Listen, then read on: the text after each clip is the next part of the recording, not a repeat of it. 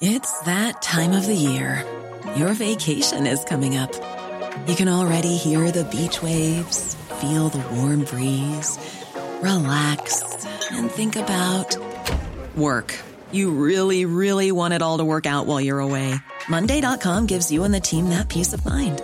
When all work is on one platform and everyone's in sync, things just flow wherever you are.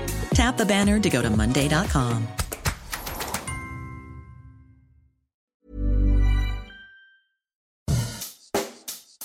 Bonjour et bienvenue dans Savez-vous que, le podcast d'anecdotes du Dauphiné libéré. Chaque jour, on vous raconte une histoire, un événement marquant, qui vous permettra de briller en société et de vous coucher un peu moins bête. Pas besoin d'aller à Pearl Harbor ou sur les côtes de la Manche pour admirer ou observer l'épave d'un bateau centenaire. Non, il suffit même de longer le Rhône au sud de Valence. À l'entrée du port de plaisance de l'Épervière repose une énorme masse de métal rouillé. Posée dans la vase, l'épave semble figée. Depuis quand est-elle là? Pour quelles raisons et à qui appartient-elle? Les questions des promeneurs sont nombreuses. Ce bateau est un toueur, c'est-à-dire qu'il se propulse grâce à une chaîne ou à un câble reposant au fond de l'eau. Revenons au 19e siècle. Les transports fluviaux évoluent, c'est là que les toueurs voient le jour. Sur plusieurs cours d'eau français, dont le Rhône, il y en aura 7 au total. En 1896, le toueur de l'Ardèche est construit. C'est un monstre avec ses 325 tonnes sur 53 mètres de long et 8 de large.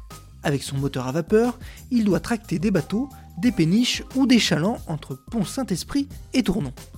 La localisation est précise, car c'est un endroit où les courants sont les plus forts. Le XXe siècle arrivant, des progrès technologiques sont effectués.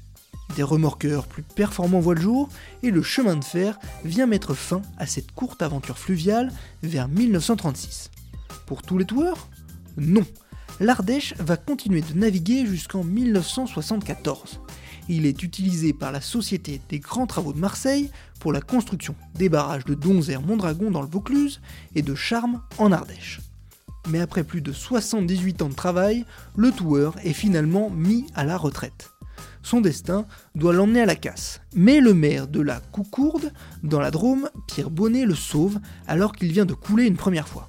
Il crée une association, les Amis de la Batellerie. Avec l'aide du département de la Drôme, l'assaut achète le navire. Ce dernier est transféré dans le port de l'Épervière, à Valence, en 1983. Il doit devenir la première pièce d'un futur musée de la batellerie du Rhône. Las, le projet ne voit jamais le jour. Ce qui devait arriver arriva, inutilisé et laissé à l'abandon, il s'échoue en 1988 en aval du port de plaisance de Valence. Dans la vase, la rouille a envahi la carcasse et il ne semble désormais plus possible de le déplacer.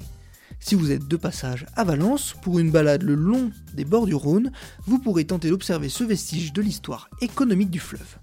Il ne devrait pas bouger.